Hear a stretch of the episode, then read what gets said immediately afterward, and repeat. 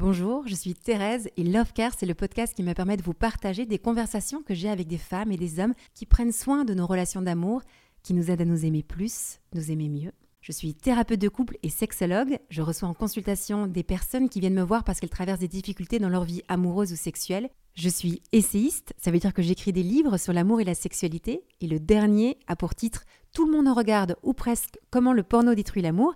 Il a été publié chez Albin Michel et je vous invite à le lire pour comprendre pourquoi il faut arrêter de regarder la pornographie et comment faire pour y arriver. Mais j'interviens aussi chaque semaine auprès des lycéens pour leur parler d'amour et de sexualité. Je donne aussi des conférences pour les adultes tous les lundis soirs. Il y a plus d'une cinquantaine de conférences que vous pouvez découvrir.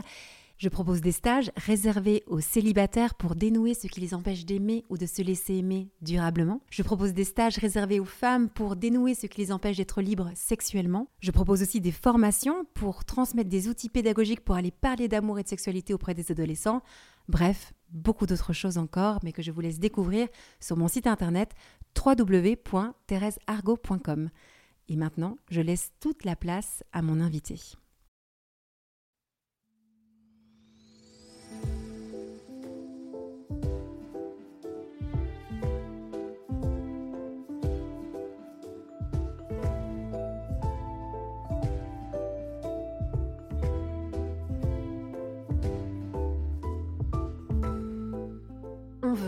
Alors on compare, on prend, on teste, on utilise.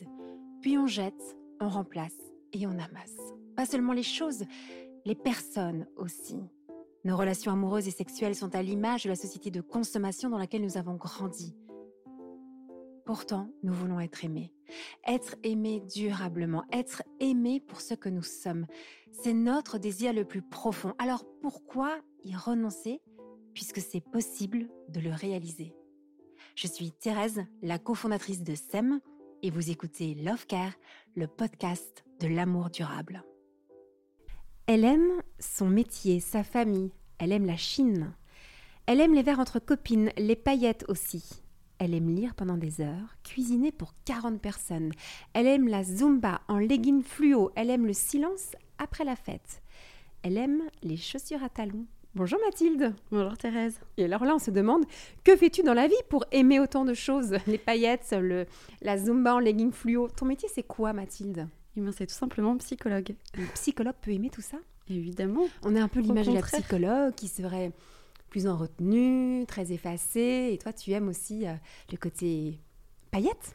Oui, il y a des, psychologues qui sont, euh, qui sont vivantes, qui ont des paillettes, euh, qui, qui, portent des leggings fluo, peut-être pas en consultation, mais mais qui les portent dans leur cours de Zumba. tu changes complètement l'image qu'on a de la psychologue et ça nous fait du bien. Mathilde, euh, on se rencontre aujourd'hui dans, le cadre de ce podcast. Tu es, tu es psychologue, mais est-ce que tu pourrais nous en dire plus? Comment est-ce que tu es devenue psychologue? Et quelle est un peu ta, ta spécialité? Ouais, alors je suis, euh, j'ai eu la chance de trouver très vite ce que je voulais faire, euh, puisque j'ai euh, je me souviens, j'étais déjà en seconde, que c'était inscrit que je voulais être, être psy. Attends, pause, je t'arrête. Comment est-ce qu'en seconde, tu sais que tu veux être psy?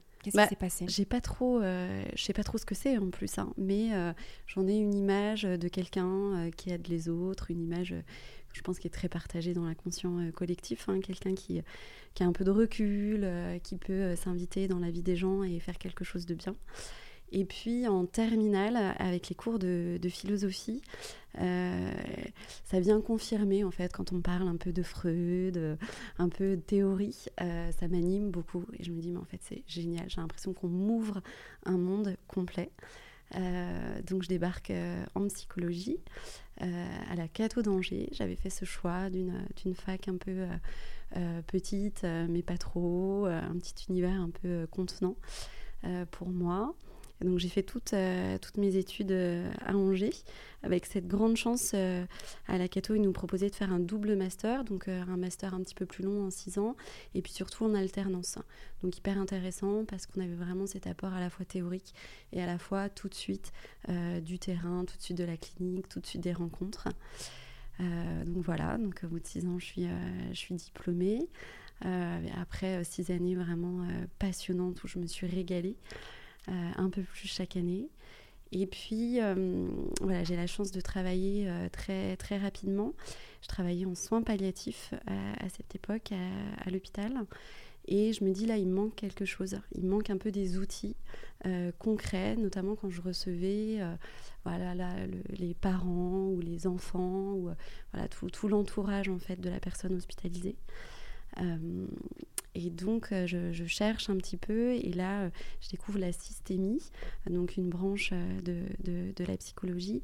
et je me décide, je décide de me former, donc dans une formation longue, puisque je reprends quatre années d'études pour me former en thérapie familiale et conjugale. Qu'est-ce que c'est la systémie? Est-ce que tu pourrais l'expliquer? Oui, alors je vais essayer d'être d'être courte, mais en fait la systémie, l'idée c'est qu'un individu seul, en fait, ça n'existe pas. Pour comprendre l'individu, euh, il faut vraiment le replacer dans son euh, système euh, relationnel transgénérationnel, son système familial, son système amical, professionnel, essayer de comprendre en fait son comportement en fonction en fait des règles du système et vraiment système au sens large. Donc ça, c'est un peu pour euh, vraiment, euh, je schématise beaucoup, mais euh, l'apport théorique, mais très concrètement, c'est aussi une façon de travailler où on est très libre, où il y a beaucoup de créativité, on mise beaucoup sur les ressources du patient. on a des outils qui sont aussi très concrets pour aider les patients à élaborer, pour aider les patients à se décaler de, de, leur histoire, pour en comprendre quelque chose. Donc euh, c'est un, outil très vivant. Et, quand tu fais la systémie, tu as toujours plusieurs membres d'une famille? Alors pas forcément. On peut faire la systémie euh, en individuel. Euh, et ça, ça j'ai envie de dire, ça transpire dans, dans, les consultations, dans les références théoriques, aussi dans les exercices proposés aux patients. Et puis, évidemment, je reçois aussi donc les couples et les familles élargies. Donc parfois 2, 3, 4, 5, 6, voire plus euh, de personnes euh, au cabinet. Qu'est-ce que tu aimes le plus dans ton travail? Euh, je crois que j'aime être un peu ce, témoin privilégié de l'évolution, de voir les, les personnes se transformer, faire des petits ou des immenses pas. je me trouve hyper chanceuse, en fait, de, de les voir évoluer comme ça. Je trouve ça assez incroyable. Ça donne envie. Et ce qui est le plus difficile à vivre dans ton travail, tu dirais quoi? La charge émotionnelle, euh, parce que moi je suis très touchée par mes passions. Euh, quand, voilà, quand je m'engage à travailler avec quelqu'un, euh, c'est que voilà, je sens qu'il y a le feeling entre nous. et donc évidemment, j'y mets toutes mes compétences, mais j'y mets aussi mon humanité. Quoi. donc parfois, on est très touché. Il y a des séances qui nous impactent beaucoup, qui sont un peu difficiles pour nous. Et en même temps, c'est ce qui fait la magie de ce métier. Tu fais comment pour décompresser? Tu fais de la zumba justement? Pas assez, pas assez, mais euh, ouais, euh, c'est ça, les verres entre copines, euh, mm. faire du sport, rigoler, lire, beaucoup beaucoup marcher, aller chiner, enfin tout ça, me raccrocher un peu au réel quoi. Ouais, tu as besoin de vivre ça aussi avec tout ce que tu entends. Aujourd'hui, tu as un domaine d'expertise plus particulier? Tu es passé par les soins palliatifs, donc là, l'accompagnement vers la, fin de vie, la mort. Aujourd'hui, tu dirais quoi? Alors moi, j'ai fait un peu le grand écart parce que je continue à, travailler autour de la pathologie somatique. Donc j'ai mon cabinet des personnes qui ont des, pathologies très lourdes, euh, comme la maladie de Charcot, euh, voilà, des diabètes lourds, etc. Euh, parfois, voilà, les accompagner jusqu'au bout. Et à la fois, j'ai tout un volet autour de la périnatalité. Euh, je travaille beaucoup avec des sages-femmes, euh, par exemple, des pédiatres. Donc j'accompagne aussi euh, les femmes enceintes. Et puis j'accompagne beaucoup de, couples en espérance d'enfants, de couples ou de, femmes ou d'hommes. Et c'est vraiment le sujet qu'on voulait aborder ensemble. Les couples en espérance d'enfants c'est une vraie, euh, une vraie situation, ça, où les personnes, on peut, parler des couples, mais aussi, euh, je voudrais qu'on puisse élargir à toute personne qui a un désir d'enfant. Moi, je mhm. rencontre aussi beaucoup de célibataires, mhm. femmes ou hommes, qui ont le désir d'enfant, mais qui n'ont pas encore trouvé la personne avec qui euh, construire leur famille. Et quand on a ce désir et que pour différentes raisons, il ne peut pas être vécu, ben, ça peut engendrer pas mal de souffrance. Qu'est-ce que toi, tu observes le plus Qu'est-ce qui Qu'est-ce que tu pourrais dire par rapport à cette, cette difficulté ou cette souffrance de ne pas avoir d'enfant? Ouais, alors je pourrais dire beaucoup, euh, beaucoup de choses. J'espère qu'on va pouvoir, qu'on a un peu de temps pour euh, justement déplier un peu tout ce qu'il y aurait à dire. Euh, la prochaine, première chose, là, ça me touche, Thérèse, parce que tu parles de, de souffrance. Et je trouve que c'est finalement, c'est peu reconnu comme ça par l'extérieur. Il y a cette idée de bah oui, mais avant d'avoir un enfant, il faut déjà que tu aies quelqu'un, ou alors bah, vous vous êtes déjà trouvé, c'est pas si mal, ou alors oh écoute, ça fait que deux ans, ou que un an, ou que trois ans. Enfin voilà, en fait, ils entendent beaucoup de positivisme entre guillemets autour d'eux, et en fait, ils entendent rarement bah, ce que tu vis. C'est vraiment une épreuve, c'est vraiment une souffrance. Euh, donc ça, je trouve que c'est déjà un peu, euh, un peu clé. Euh, et je, ouais, je suis très admirative de la façon dont chaque personne essaye de composer avec, avec cette souffrance-là dans, dans, leur vie. Est-ce que tu arrives à, comprendre pourquoi pourquoi est-ce qu'on ne veut pas l'entendre ou qu'elle ne se dit pas trop cette, cette souffrance-là Tu dis que la réaction des gens, c'est soit très positif ou relativisé, mais t'inquiète pas, ou c'est pas si. pourquoi est-ce qu'on ne peut pas l'entendre? Que ça fait mal de ne pas pouvoir donner la vie quand on a très envie de la donner? Je crois qu'on est un peu tous pareils parce qu'on fuit euh, la souffrance de l'autre. C'est pas notre réflexe euh, naturel finalement de l'entendre, euh, d'essayer de l'apaiser. On a quelque chose un peu de, un peu parfois un peu de panique, panique à bord. Je, sors quelque chose alors que un peu tout près, alors que c'est pas forcément ça que je pense. ou alors, ben, ça me fait tellement de peine de voir mon proche qui souffre que je vais essayer de positiver euh, parce que j'ai un peu cette idée que si moi aussi je lui dis que ça me fait de la peine ou euh, si j'ouvre ce chapitre, j'ai un peu peur qu'il s'effondre quoi ou que moi aussi d'ailleurs ça, ça me fasse trop mal.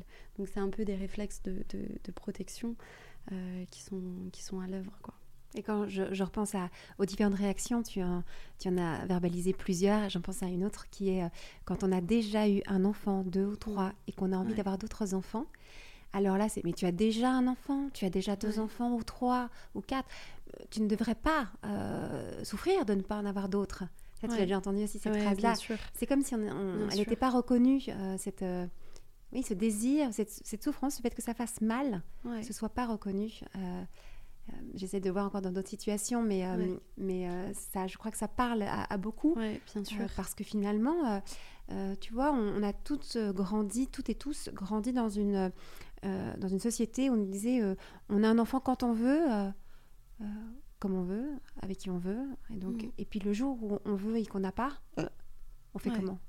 Oui, et puis on est très renforcé par des messages de c'est possible, il y a plein de choses qui existent, donc si vous voulez, vous allez pouvoir avoir un enfant. Alors qu'en fait, je trouve que quand on travaille dans le domaine de la périnatalité, mais aussi du domaine de fin de vie, en fait, on est très, très humble devant, euh, devant la vie et de voir qu'on maîtrise pas tout, qu'on ne choisit pas tout et que parfois on a composé avec des choses euh, très, très douloureuses.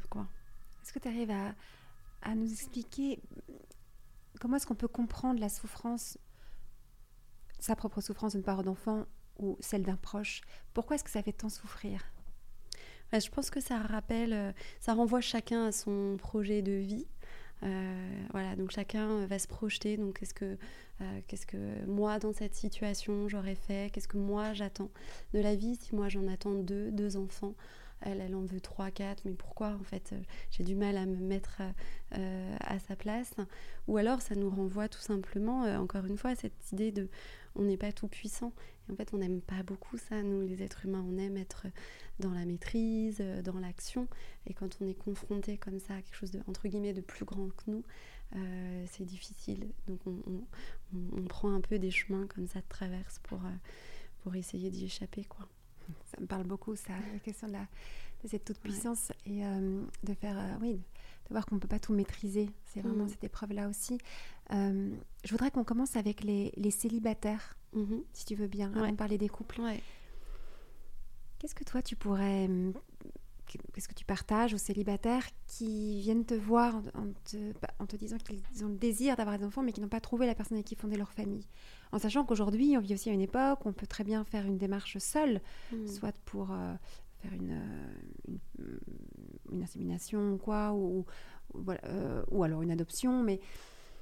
Et, on peut le voir de plus en plus hein, quand, on, quand on s'approche de, de, de la quarantaine des amis euh, qui commencent à se dire moi j'ai pas toujours j'ai pas trouvé le compagnon je vais commencer à faire une démarche je vais aller faire, mm. euh, faire une PMA euh, parfois si à l'étranger ou quoi qu'est-ce que qu'est-ce que tu réponds à ça ou comment est-ce que tu peux mm. alors est-ce que j'y réponds déjà? J'écoute parce que elles ont, je, pense, voilà, je, pense à, des patientes là que j'ai un peu dans la tête et, dans le cœur quand tu, quand tu parles.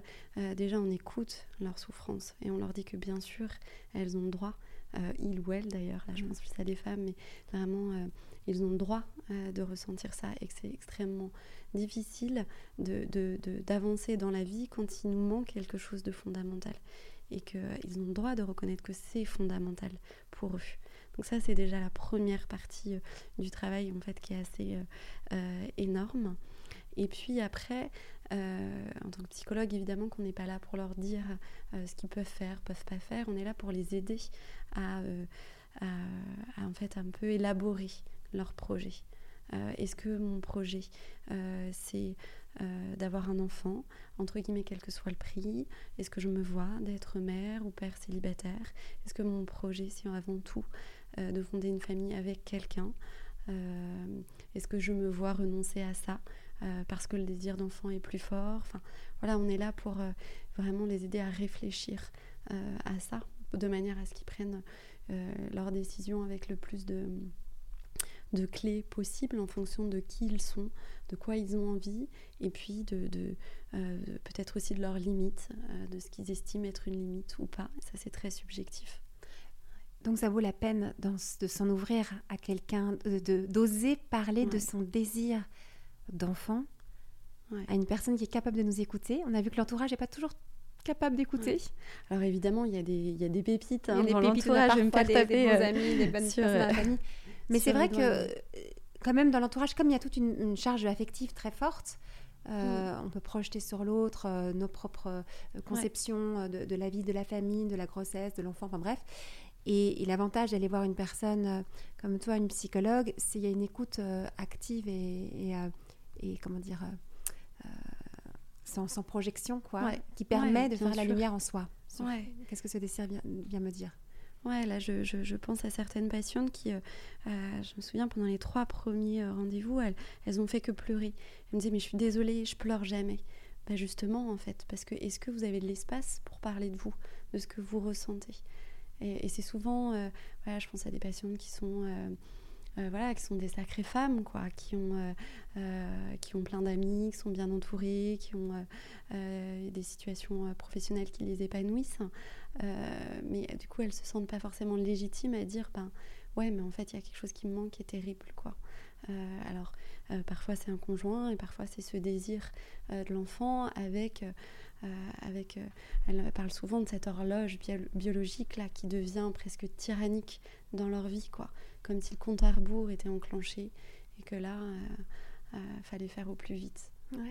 C'est là la grande différence entre les femmes et les hommes. Et euh, dans ta proposition, c'est d'abord de s'ouvrir, d'en parler, de se sentir comprise dans ce qu'on ressent. Ça, c'est déjà une première étape. Oui, tout à fait. Tout à fait. fait la lumière sur son désir. Exactement. Et après, vraiment penser, euh, penser ce désir d'enfant, encore une fois, très concrètement. quoi. Est-ce que. Euh, euh, d'où ça vient ce désir d'enfant, comment la personne s'était projetée, avec combien d'enfants, qu'est-ce qu'elle imaginait de sa vie de famille, qu'est-ce que ça vient dire aussi de ce qu'elle, elle a vécu en tant qu'enfant? Voilà, évidemment, il y a beaucoup de, de résonance. donc encore une fois, essayer d'élaborer son, son, projet pour, pour la suite avec la personne. Ça, c'est déjà une première étape. Et alors, mm. pour les couples, pour ceux qui, qui, ont trouvé, celles et ceux qui ont trouvé euh, euh, l'amour de leur vie, avec qui ils ont envie de construire la famille, une famille qui n'arrive pas euh, naturellement, mm. spontanément, comment est-ce que toi, tu les accueilles, ces couples-là? Alors les couples que je vois soit ensemble, soit en individuel, ça dépend. Euh, parce que parfois c'est pas possible pour eux de venir ensemble parce que la douleur de l'autre hein, est insupportable à entendre. Donc parfois ils font le choix de venir euh, euh, en séparer. il y a quelque chose que je leur dis beaucoup, c'est prenez soin de vous. Votre trésor, il est maintenant, il est tout de suite. Personne ne peut vous l'enlever. Votre trésor, c'est votre amour. Ça, c'est très très important. C'est quelque chose qu'on rabâche parce que le couple va tellement être éprouvé par la souffrance, par les, les, méthodes voilà, pour avoir cet enfant, quelles que soient les méthodes choisies, ça va tellement envahir le couple que ce couple sera vraiment fragilisé.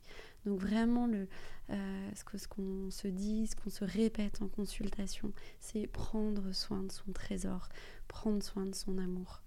Mais Mathilde, ce qu'il y a de particulier avec le fait de ne pas arriver à avoir un enfant, c'est que on pense que l'enfant c'est le fruit de l'amour. Mhm.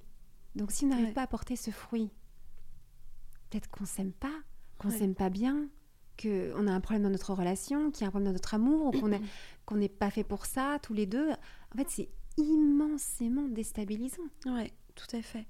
Après, ça parle beaucoup de justement de cette. Euh, euh, là, tu, tu, mets le doigt sur euh, un peu les hypothèses que le, que, que, que, que le couple trouve pour expliquer, entre guillemets, l'inexplicable parfois. Parfois, il y a des raisons vraiment physiologiques, mais finalement pas, tout le temps. euh, et puis même quand il y a ces raisons physiologiques, l'être humain a besoin de chercher, euh, de trouver finalement la cause, de mettre un sens quelque part à, euh, à, cette, à cette souffrance, à cette situation. donc ce que, tu, ce que tu évoques là, c'est peut-être si ça marche pas, c'est qu'on s'aime pas tant que ça, c'est une hypothèse. Euh, que le couple peut faire. Et nous, tout notre travail de, euh, voilà, de, psychothérapeute euh, conjugal, c'est de les aider à voir la beauté de leur couple tel qu'il est maintenant. quoi. Et que le fruit de leur couple, c'est leur amour avant tout. Le fruit de leur amour, c'est quoi? Ben, C'est leur couple. Ça marche dans les deux sens. quoi. Tu vois, c'est vraiment essayer de les décaler un peu par rapport à ça. Mais ça fait partie, et c'est un gros travail quand on accompagne euh, des couples euh, ou en individuel euh, en espérance d'enfant, ce travail des hypothèses. Pourquoi? Ça m'arrive à moi ouais, C'est comme la question qu'on se pose quand, ça, quand l'enfant ne vient pas. Pourquoi ça m'arrive à moi? Bien sûr. Qu'est-ce qui s'est passé? Et est-ce que tu as pu aussi voir qu'il y a tout de suite un sentiment de, culpabilité, de qu'est-ce que j'ai mal fait, qu'est-ce que on se remet en question, ou alors on accuse l'autre. Il y a un peu toujours ces deux tendances. Hein. on accuse ou on s'accuse, mais dans l'infertilité, euh, tu as déjà pu observer ça Oui, bien, sûr, bien sûr. Sont tentés par ces deux euh, écueils. Et d'autant plus que souvent ils viennent me voir parce qu'il y a des professionnels qui les ont euh, orientés. donc ils viennent un peu avec cette, cette étiquette coupable de on m'a dit que c'était psychologique. Ça, je trouve ça terrible. Qui peut dire que c'est psychologique? Moi, je leur dis tout le temps, mais attendez, on va travailler le levier psychologique, mais euh, on est bien plus complexe euh, que ça, il y a plein d'autres choses à travailler. Nous, on va faire au mieux sur cette partie-là. Euh, mais voilà, les, aider à sortir de cette culpabilité-là, mais il est normal qu'elle s'exprime, en fait cette culpabilité ou alors cette attaque de l'autre. Alors soit dans cette attaque parce qu'il y a vraiment quelque chose, encore une fois physiologiquement chez l'autre, soit on attaque l'autre parce que euh, il n'est pas très sérieux dans la prise des traitements, ou euh, il fait pas le régime qu'il faut, ou il arrête pas de fumer, ou il boit trop, etc. Bah, cette idée de on essaye de se donner un maximum de chance. Donc on va essayer un peu de maîtriser, de contrôler. Donc si l'autre n'est pas là-dedans, c'est difficile. Oui, c'est intéressant parce que tu, euh, toi, tu vois les personnes parce qu'il y a déjà eu tout un processus qui s'est mis en place, comme quoi peut-être que la cause, il faudra la trouver au niveau euh, relationnel, au niveau, euh, on va dire, psychologique, mmh. émotionnel. Aujourd'hui, en France, quand il y a une difficulté pour avoir un enfant, on va d'abord l'avoir au niveau médical, très physiologique, et finalement l'approche émotionnelle ou psychologique vient pas en tout cas au premier, dans un premier temps, vient souvent très très tard, quand on n'a pas trouvé les causes. Euh, ouais. tu n'es pas d'accord avec ça Je trouve quand même qu'on a tendance à aller très vite dans le côté médical, avec aussi des procréations médicalement assistées, très, très rapides. Mhm. dès qu'on arrive avec la fameuse horloge biologique, on va mhm. dire eh oh, il faut se dépêcher parce que. et, et on ne prend pas systématiquement le temps de comprendre ce qui est en jeu, ce qui se passe chez l'un, chez l'autre. Et donc, il y a beaucoup de non-dits aussi euh, qui peuvent rester. Et oui, et puis ça, ça vient, euh, euh, voyez, donner cette, tu vois, cette, cette image de d'un côté, il y aurait le corps et d'un côté, il y, a, le psychologique. Ça, on n'est encore pas très bon pour unifier, en fait, le tout. Alors que quand on est dans ce parcours pour, voilà, pour, pour attendre un enfant, quand bien même il n'y aurait peut-être pas des, verrous, moi j'appelle ça pourtant des verrous psychologiques, il y a une souffrance et c'est toujours bon en fait d'avoir un lieu où on peut déposer sa souffrance. Ça ne veut pas dire qu'on va avoir un suivi euh, hyper euh, régulier, mais voilà, peut-être d'avoir identifié de quand ça fait trop mal, eh ben je peux activer cette ressource extérieure qui est euh, le psychologue. Mais Mathilde, le moi, je comprends ce que tu dis, que c'est important d'avoir des lieux pour pouvoir exprimer sa souffrance. Mais j'ai découvert, dans mon expérience euh, personnelle, euh, enfin, dans, mes, dans mes relations avec d'autres personnes qui pensent différemment que moi, que qu'il y a des personnes qui disent non, il faut surtout pas la dire, cette souffrance. Et euh, il, il y a des gens qui disent non, il ne faut pas en parler parce qu'en parler, c'est la faire exister et ça sert à rien. Il faut être plutôt euh, solutionniste, trouver des solutions euh, et avancer et, pas prendre ce temps pour dire la souffrance. Et moi, j'ai beaucoup de mal à expliquer à, des proches que si ça fait du bien, toi, tu dirais quoi? En fait, comment tu justifierais ou comment tu expliquerais le fait que ça peut être intéressant ou bon d'avoir un lieu pour exprimer sa souffrance? Alors j'aime le fait que tu dises ça pourrait, mhm. parce que ces personnes qui me disent bah non, je vais pas me connecter à ma souffrance, je vais plutôt être dans l'action, euh, c'est un mécanisme de défense. Donc euh, par définition, c'est un mécanisme qui les protège. Donc si on les entre guillemets, on les oblige à aller dans un autre mécanisme qui va être plutôt d'être dans l'échange, ça peut les mettre en difficulté. Donc c'est important de d'avoir euh, en tête que on, va pas forcer les gens quoi. Qu'il y a parfois il y a des temps aussi pour parler et il y a des temps pour être dans l'action, où il y a des temps pour euh, essayer de mettre un peu à distance euh, sa souffrance. Et ça, euh, parfois, on, travaille ça au sein d'un couple, tu vois. Il y en a un qui a besoin de parler et il y en a un autre qui n'est pas du tout dans ce temps-là. Il y a cette dissonance émotionnelle entre eux. Donc euh, c'est vraiment une question euh, euh, clé quand on, les accompagne. Donc cette idée, c'est justement de ne pas les forcer à, être, à parler leur souffrance, à les reconnaître, mais à leur faire cette proposition. Parce que le risque à mettre très très loin la souffrance ou à les empiler, c'est qu'un jour, bah, ça explose. C'est beaucoup trop. Donc là, on est en burn-out, on est en dépression, on est dans des conduites euh, addictives ou dangereuses. il y a quelque chose où la souffrance, en fait, elle suinte de partout et elle transpire. Parfois, c'est pas le cas. Il y a des gens qui ont des, euh, voilà, des, des, des, capacités résilientes face à la souffrance qui sont incroyables. Mais c'est prendre un risque quand même euh, que, de, que de ne jamais déposer sa souffrance. Mais déposer sa souffrance, ça peut être... Il y a plein de moyens de le faire. Ça peut être auprès d'un psychologue, bien sûr. Je ne vais pas dire l'inverse, mais parfois ça peut être euh, par, euh, je ne sais pas, euh, marcher. Je pense à des patients qui ont marché pendant longtemps, entre hommes, par exemple, où on ne s'est pas dit grand-chose, mais on a dit ce qu'il fallait.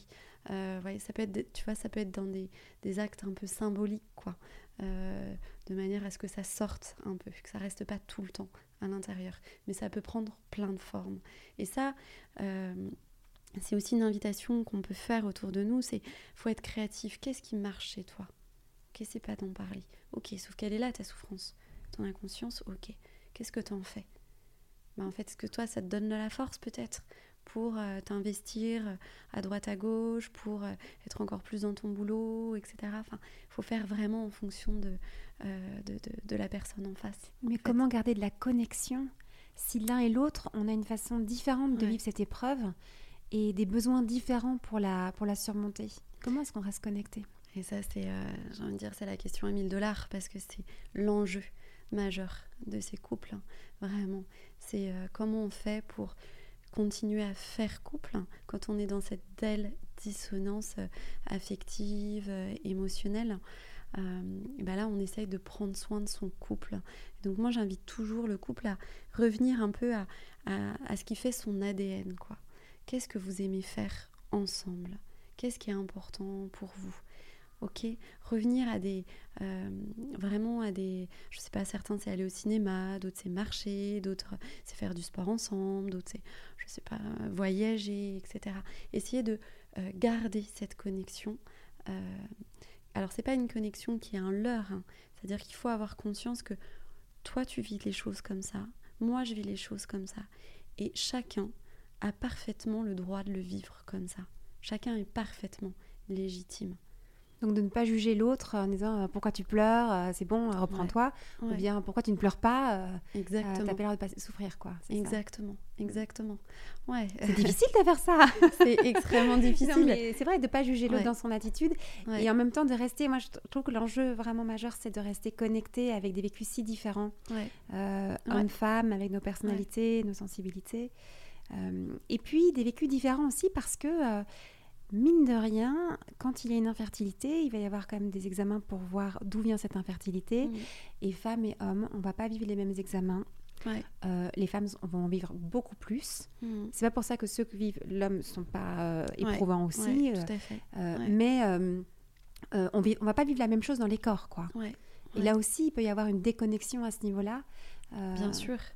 Bien sûr. Par oui, par ce qui va être vécu physiquement bien sûr, et, euh, la femme euh, porte euh, vraiment dans son corps cette attente chaque mois et cette déception à, chaque cycle. Donc il y a quelque chose de très inscrit, quand bien même elle voudrait un peu se décentrer, en fait son corps la ramène à cette souffrance-là et à ce projet-là. Donc évidemment qu'on va vivre les choses de manière très différente. mais j'ai envie de dire, dans quel couple, en dehors même de cette question, l'homme et la femme vivent les choses de la même façon? Ben non.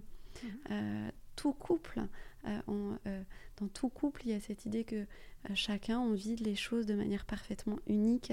Et ce qui va nous relier, c'est le pont du langage, quoi.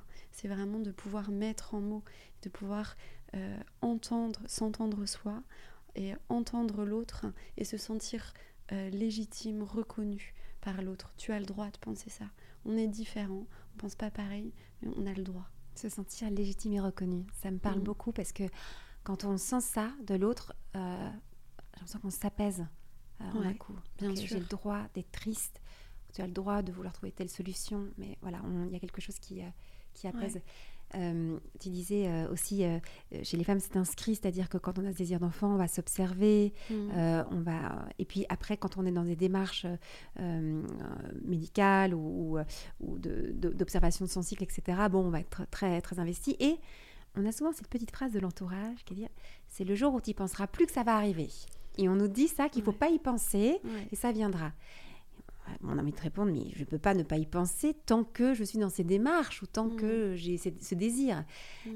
Là, pour le coup, la psychologue, qu'est-ce qu'elle peut répondre à ça? Parce que je trouve que c'est un casse-tête euh, euh, impossible. C'est vraiment, euh, c'est ce que en, systémie on appelle les injonctions paradoxales. C'est-à-dire que, et ça, quand on est dans ces démarches-là, c'est vraiment bienvenu dans les injonctions paradoxales.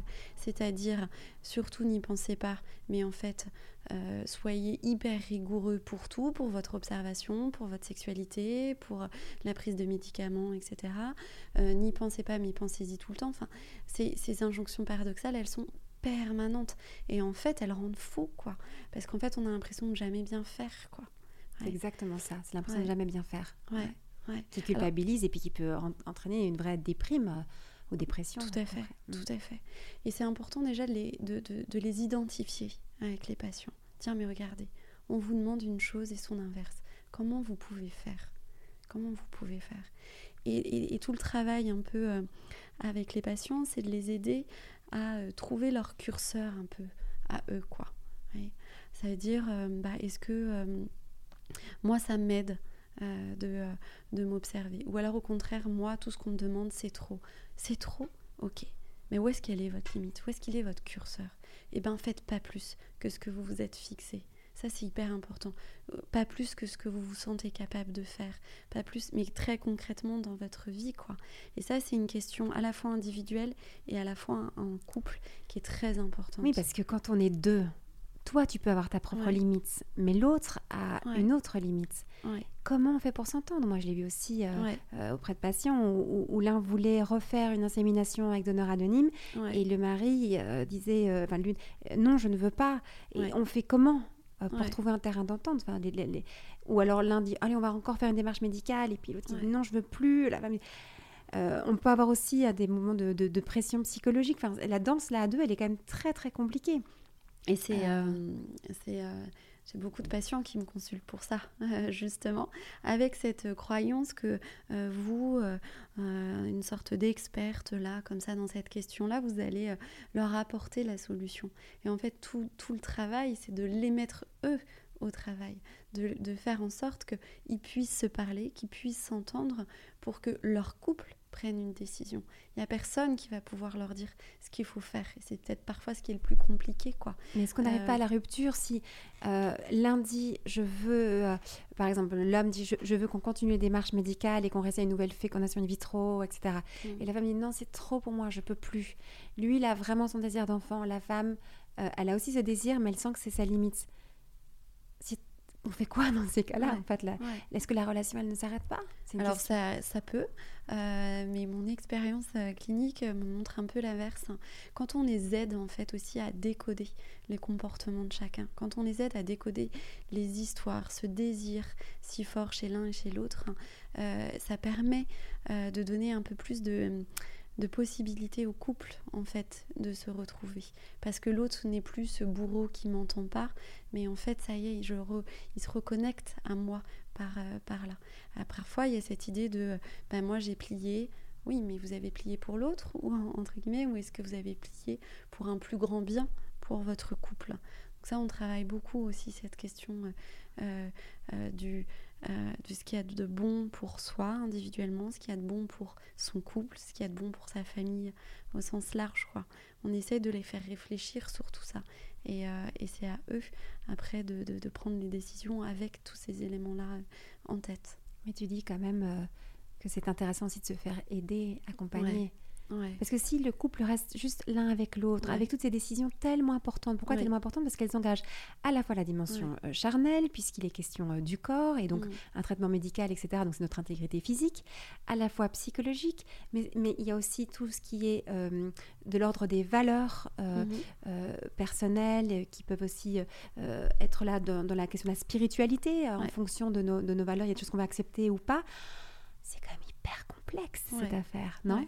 Et tout seul, euh, est-ce qu'on peut y arriver? Enfin, je me pose la question. Je, je pense que tout seul, quand même. Hein, parce que seul, c'est difficile euh, euh, d'avoir un tiers qui aide justement à penser, à mettre en mots, qui décode, encore une fois, qui aide à décoder le comportement de l'autre, parfois son comportement à soi. On peut être animé par des choses et on ne sait pas bien d'où ça vient. Ou alors, on n'a pas forcément conscience que là, on est en train d'atteindre une limite. Et on va le voir un peu trop tard. Donc je, pense que c'est quand même très précieux pour ces couples d'être euh, entourés. Après, ils s'en saisissent ou pas. Euh, euh, ça, va dépendre aussi de, leur, les, étapes du parcours, mais c'est vraiment important que, que, que, le couple soit, j'ai envie de dire, un peu qu'il y ait un, un, maillage de professionnels autour d'eux. Souvent, il y a un médecin, il peut avoir euh, une sage-femme, euh, des ostéopathes, des chiro, tout ça c'est extrêmement important de, de, les envelopper, de les soutenir dans ce qu'ils ont euh, à vivre. Et de, donc de ne pas aussi euh, hésiter à demander de l'aide. c'est normal de demander de l'aide. Et si je, fais le, je reprends le fil de notre conversation, on a commencé sur cette souffrance. Quand on souffre, c'est normal de demander de l'aide et il n'y a pas de honte à avoir. Et, et c'est pas quelque chose qu'on va surmonter tout seul. Euh, Mathilde, il y a quand même aussi un aspect extrêmement important par rapport à l'infertilité, c'est la question de la sexualité. Parce que le couple être aussi impacté là, puisque au départ, euh, pour avoir un enfant, en tout cas un couple homme-femme, euh, mm. c'est en faisant l'amour et en voyant que on peut faire l'amour et l'enfant ne vient pas. Quels vont être les impacts sur, euh, sur la sexualité du couple? Ouais, ça c'est vraiment quelque chose de très difficile aussi à préserver pour, pour, pour le couple, c'est leur, leur sexualité parce qu'ils vont avoir une sexualité qui va être très regardée, très contrôlée, qui va être vraiment orientée vers vers ce, désir. Hein. Je pense souvent, j'ai des, hommes au cabinet qui me disent mais j'ai l'impression qu'il y a le médecin dans notre chambre. quoi. Ça, je l'entends souvent. Euh, ou alors, en fait, j'ai l'impression, euh, euh, parfois j'entends, mais j'ai l'impression, en fait, je suis juste le géniteur. Je fais plus l'amour à ma femme. Euh, donc ça, c'est hyper important de pouvoir là aussi en parler, de pouvoir dire qu'est-ce que ça fait, qu'est-ce que c'est lourd, comment on fait euh, pour garder notre sexualité, notre trésor à nous, puisque la sexualité, c'est euh, l'expression aussi de, nos, de nos sentiments, notamment de nos sentiments amoureux, c'est le langage du corps, comment on fait pour préserver ça. Et ça, ça demande vraiment, je trouve, un, un espace pour en parler, quoi, pour s'en parler à soi, pour en parler à l'autre, pour réfléchir aussi euh, à qu'est-ce qu'on peut faire pour ça. Hein, parfois, je leur dis, mais vous savez quoi, soyez des mauvais élèves. C'est-à-dire qu'on vous a dit faites ci, faites ça à telle heure, etc. Mais si c'est au détriment de finalement votre trésor, parce que là, il n'y a pas plutôt intérêt à désobéir un peu. Et en fait, souvent, désobéir, ça leur fait beaucoup de bien, parce qu'ils ont l'impression un peu d'une bulle d'air, quoi. Mais en tout cas, ce qui est important, c'est de les aider à, être toujours euh, acteurs, à être toujours présents dans leur corps, dans dans leur corps, et puis vraiment présents dans leur sexualité. Sinon, il y a une espèce de un peu de déconnexion qui se, qui se fait, où c'est un peu les experts qui savent pour eux, et eux, ils vont faire. Ça, c'est très, très dangereux au niveau psychique. J'entends ce que tu dis, mais concrètement, comment est-ce qu'on peut le faire? En plus de, de, de, désobéir, comme tu dis, euh, euh, comment garder cette connexion sexuelle alors qu'on traverse cette épreuve Alors ça va être propre à chaque couple hein, de, de, trouver euh, ces, ces, ces, astuces. déjà, encore une fois, de, s'en parler, c'est indispensable. Parce que très souvent, ça devient tabou en fait. Personne, il y, en a euh, tous les deux, n'osent pas s'en parler. Parce qu'il y a cette idée de oui, mais si je lui dis que euh, moi j'aime pas du tout comment ça se passe, je vais la blesser, ou alors si je lui dis, ben, il va croire que ça remet en cause euh, finalement notre projet. Donc sans parler, c'est c'est extrêmement important. Et puis peut-être revenir à, voilà, il y a des environnements qui sont plus propices, engager le couple à partir un week-end, couper en fait à ce qui fait son environnement et ce qui est très euh, du coup relié à la sexualité pour essayer de se connecter autrement, s'offrir un peu euh, des, euh, des, bulles d'air. Mais parfois, ben voilà, ils partent en week-end avec ça en tête et c'est pas ce qui se passe. Et leur dire que c'est pas grave, que ça aussi il faut du temps pour parfois se reconnecter quand il y a eu cette coupure là. Moi j'ai vraiment l'impression quand même qu'il y a que c'est un cercle vicieux, quoi. Parce que si tu pars en week-end en te disant on va prendre ça parce qu'on sait qu'on a besoin de prendre du temps.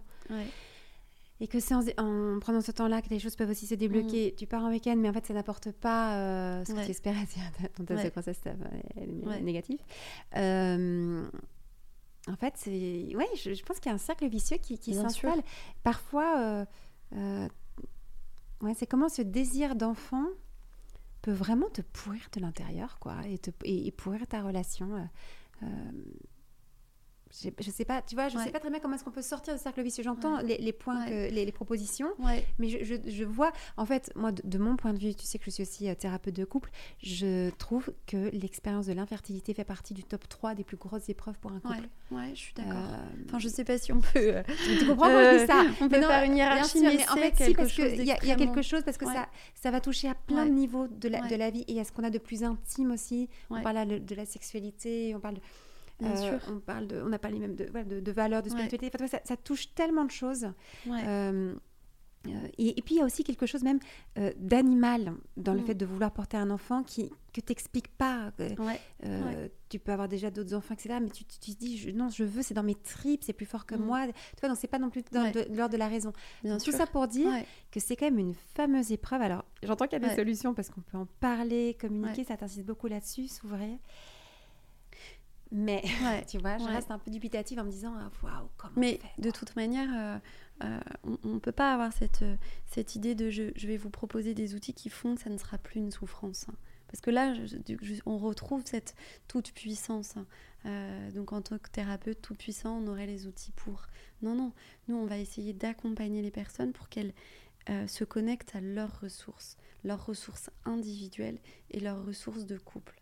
Donc et ça, c'est vraiment ça, j'insiste beaucoup, beaucoup là-dessus. C'est-à-dire que individuellement, qu'est-ce qui vous fait du bien? Qu'est-ce qui vous permet de ne pas exploser dans cette souffrance? C'est quoi?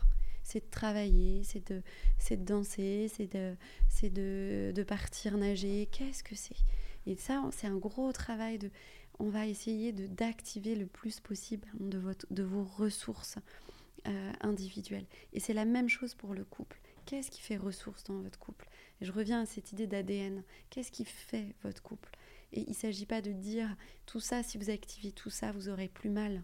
Ça serait super. Et on aimerait tellement, tellement avoir euh, les outils pour qu'ils aient le moins mal possible. Mais parfois, c'est leur dire, bah oui, on est tous devant cette souffrance-là, mais vous avez les ressources pour dépasser ça. Je travaille beaucoup avec les images, hein, c'est un peu mon dada, j'aime beaucoup ça. Et euh, souvent, on réfléchit à bah, est-ce que vous pouvez me donner une image de cette souffrance? Euh, Et si la souffrance, bah, c'est un énorme trou qui prend tout le corps, oh, c'est difficile de vivre quand on a son corps complètement troué. Euh, parfois, au fur et à mesure de la thérapie, bah, cet énorme trou se réduit un petit peu. Et en fait, c'est ce corps qui va se composer autour de ce trou en fait. On va essayer d'en faire quelque chose. On va essayer, comme la nature parfois, euh, tu sais, le, on voit des arbres qui poussent au milieu du béton ou avec des drôles de formes. Bah là, c'est un peu ça. L'être humain, euh, la, vie, elle va essayer de se frayer un chemin dans cette souffrance et on va essayer de... Euh, bah ouais, de, d'avancer avec ça. Ça ne veut pas dire que ça fera que, ça, que la souffrance sera jamais là, mais on va, encore une fois, on va essayer de vivre avec cette souffrance-là. Tu dis euh, de vivre avec, mm. parce que quand on n'arrive pas à donner la vie, c'est notre vie qui peut, qui peut partir, disparaître. Il y a quelque chose, on a l'impression de, de, Oui, il est, question de ça, en fait, que de, de, de, plus avoir de vie en soi. Et là, tu dis, ben, comment garder de la vie, même si on n'arrive pas à donner la vie, euh, euh, et de continuer à être vivant, à rester vivant malgré cela? Mais la vie, tu sais, c'est un mot tabou hein, quasiment dans les consultations. Euh, on le dit quasiment pas, les personnes le disent pas, parce que c'est cette idée de la vie, c'est donner la vie. Euh, et donc l'idée, c'est aussi de les travailler avec eux, de où est-ce qu'elle est la vie maintenant en vous, comment elle s'exprime, euh, où est-ce que où vous avez envie d'aller, qu'est-ce que vous avez envie de faire. Il ne s'agit pas de dire ça va être super, abandonner ce projet-là, ça va être super.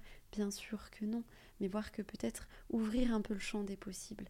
J'entends, j'entends que vous avez vraiment ce désir d'enfant, vous vous donnez un maximum. Pour le moment, la conclusion n'est pas celle que, qu'on, espérait tous. Ok, d'accord. Alors qu'est-ce qu'il y a d'autre? Qu'est-ce qu'on va faire?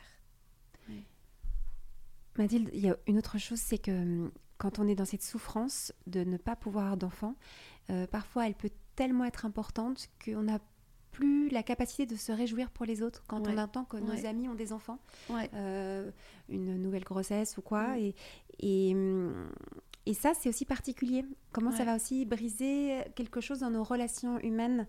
Euh, tu as déjà pu observer ça aussi? Oui, bien sûr, parce que euh, c'est très culpabilisant pour les couples de dire mais là c'est horrible, j'en peux plus de recevoir le 15e faire part, ou mon ami l'a dit mais c'était hyper maladroit, ou alors c'était adroit mais ça m'a exaspéré. Et donc là aussi on accueille, on leur dit mais bien sûr, mais c'est normal, mais bien sûr que c'est hyper douloureux pour vous. Et en fait on les invite à exprimer ça à leur entourage parce que l'entourage va être très démuni pour les, accompagner, pour les aider. Donc souvent l'entourage va faire en fonction euh, bah, de, cette fameuse de cette fameuse projection. J'imagine que moi j'aurais aimé ça, donc je vais le faire. Sauf que dans les trois quarts du temps, on fait pchit, c'est pas ça en fait. Sauf donc ils ont besoin, l'entourage a besoin que la personne ou le couple dise là c'est trop difficile pour moi. Je vous demande de ne pas faire ci ou au contraire de faire ça. Et en fait, quand c'est parlé, euh, ça évite ces, phénomènes de rupture. Parfois, il y a de la distance qui s'instaure. Ça ne veut pas dire que ça sera toujours le cas. Mais je crois qu'il y a des étapes dans ce cheminement et qu'il y, euh, a certaines étapes là où c'est trop douloureux, où le couple a besoin de se protéger. Est-ce que tu penses à autre chose encore, Mathilde, que tu voudrais partager à ce sujet? Oui, alors il y a quelque chose qui est important, je trouve, quand on, quand on travaille euh, euh, sur cette question de, du désir d'enfant, il y a tout, tout, l'aspect transgénérationnel. Donc ça, c'est hyper important. C'est-à-dire, en fait, moi, enfant, quelle place j'ai eu Ou quel modèle de parents j'ai eu? Qu'est-ce qu'il y a dans mon histoire? Euh, euh, Quelle est l'histoire autour de la maternité, de la parentalité Et parfois, il y a des grands trous dans cette histoire ou des grands traumas. Et en fait, on est porteur de ces traumas. Hein, euh, on parle aussi un peu euh, en psychologie transgénérationnelle de, patates chaudes. Quoi. Donc c'est important. Tu dis patates chaudes parce qu'on se la renvoie, c'est ça, c'est ça On hérite de ça. Euh, que c'est Anne Ancelin qui parlait de ça, la, la patate chaude, qui peut aller jusqu'à cinq générations. C'est-à-dire qu'un trauma, hop, dégringole. et finalement, la, la personne, cinq générations après, elle a des symptômes qui parlent du trauma. euh, familial, du trauma transgénérationnel. Donc, quand on est dans un travail avec une psychologue, il y a vraiment, enfin moi j'ai vraiment une attention particulière à l'histoire transgénérationnelle. Comment c'était dans votre famille? Encore une fois, les grossesses, la parentalité, mais aussi qu'est-ce que c'était qu'être un enfant comment, quels souvenirs vous avez de vous l'enfant, mais aussi de, euh, de vos grands-parents, de vos parents, etc. Parce que ça, ça peut vraiment être des verrous, en fait, inconscients, euh, inconscients à l'œuvre. Des choses qui viennent bloquer, on n'en a pas conscience, mais ça vient bloquer. Je prends le, cas le plus simple, entre guillemets. Euh, j'ai beaucoup souffert enfant et quelque part, je suis terrorisée de reproduire ça. Donc il y a quelque chose qui se bloque en moi parce que j'ai peur euh, de reproduire ce mauvais père ou cette mauvaise mère. Ça c'est le cas le plus simple. Mais voilà, il y, a, plein, plein, plein de, euh, de, cas possibles. Et ça, c'est, je trouve que c'est vraiment important de, pouvoir travailler ce, ces verrous-là possibles. Mais est-ce que c'est prouvé, j'ai envie de dire, scientifiquement que... Euh, euh, une douleur, enfin, ou, un verrou, comme tu dis, inconscient, émotionnel, en gros une, une cause euh, psychologique, puisse euh, rendre impossible la conception ou la grossesse. Alors ça, c'est c'est la psychologie, enfin c'est la, la, psychosomatique, et ça, c'est vraiment quelque chose qu'on connaît depuis quand même très très longtemps. je dis jamais aussi, comment dirais-je, de manière aussi linéaire, il y a ça, au niveau psychique, donc il y a ça dans le corps. C'est toujours plurifactoriel. Mais ce qui est certain, c'est que le psychisme va avoir une résonance dans le corps et le corps sur le psychisme. On parlait d'unité tout à l'heure. Donc évidemment euh, que c'est des phénomènes qu'on connaît bien. Euh, c'est cette idée de des choses se passent dans l'inconscient ou dans le conscient et ça vient bloquer euh, dans le corps, que ce soit de l'homme ou la femme. Et donc ça parle, ça on va vraiment travailler nos, voilà, un peu les relations euh, dans nos familles, euh, les modèles qu'on a eus, les traces que ça a pu laisser, euh, que ça a pu laisser en nous. Et ça peut être par exemple le cas de j'ai eu un enfant, deux enfants, trois enfants, et puis ce quatrième il vient pas. ce quatrième vient pas et vraiment j'en souffre beaucoup, on en souffre avec mon conjoint. J'avais ce désir là euh, je pense à euh, voilà, je pense à une patiente et en fait dans l'histoire de, sa famille à lui, il y avait vraiment quelque chose d'un enfant mort, le quatrième, et ça s'était répété. Et donc inconsciemment, il y avait peut-être cette peur de, mais en fait, si ce quatrième arrive, peut-être que lui aussi, il va mourir comme toutes les autres. Hein. Et en fait, comme tous les autres, pardon. Et en fait, quand on euh, met à jour en fait ses croyances, quand on met à jour, quand on élabore, quand on met en récit ses traumas, familiaux, bah, c'est le meilleur moyen qui ne soit plus, euh, ne plus dans le présent. Qui soit tant que c'est dans l'inconscient, tant que c'est pas élaboré, finalement ça va être, ça va s'agir dans les corps euh, ou dans notre réalité. Plus c'est élaboré, euh, plus il y a une distance possible qui se crée. Donc morale de l'histoire parler, s'ouvrir. Non, c'est ça, hein, dans tout ce que tu nous dis. À chaque fois, d'oser exprimer ce qu'on ressent et puis, mais quand même, la force, c'est quand on, la reçoit quand on se sent écouté et compris. Ouais, exactement. C'est évidemment euh, euh, parler, mais euh, pour ça, il faut que vous ayez quelqu'un en face qui vous propose les outils aussi pour vous aider à élaborer. Parce que sinon, c'est la, la, page blanche, quoi. Donc, il faut avoir ces personnes qui vous aident à vous poser les bonnes questions, qui vous aident aussi à décoder l'autre, à se décoder soi, euh, qui, vous aide à faire des liens avec euh, votre histoire et encore une fois qui vous aide à trouver les ressources ici et maintenant. Hein, on, l'a dit tout à l'heure, vraiment euh, qui vous aide à être dans la vie, quoi, à regarder la beauté de votre vie maintenant telle qu'elle est.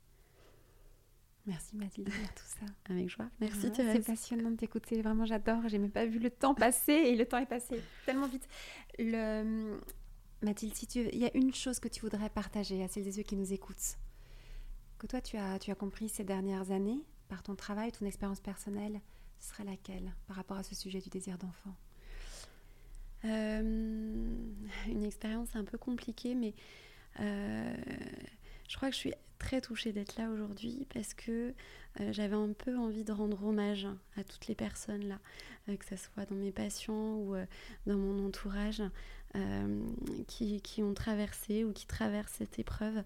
Et moi, je suis toujours, je le dis sincèrement, éblouie par leur force individuelle ou par leur amour. Et j'ai vraiment envie de leur dire, mais voyez la beauté de ce que vous êtes, voyez la beauté de votre couple.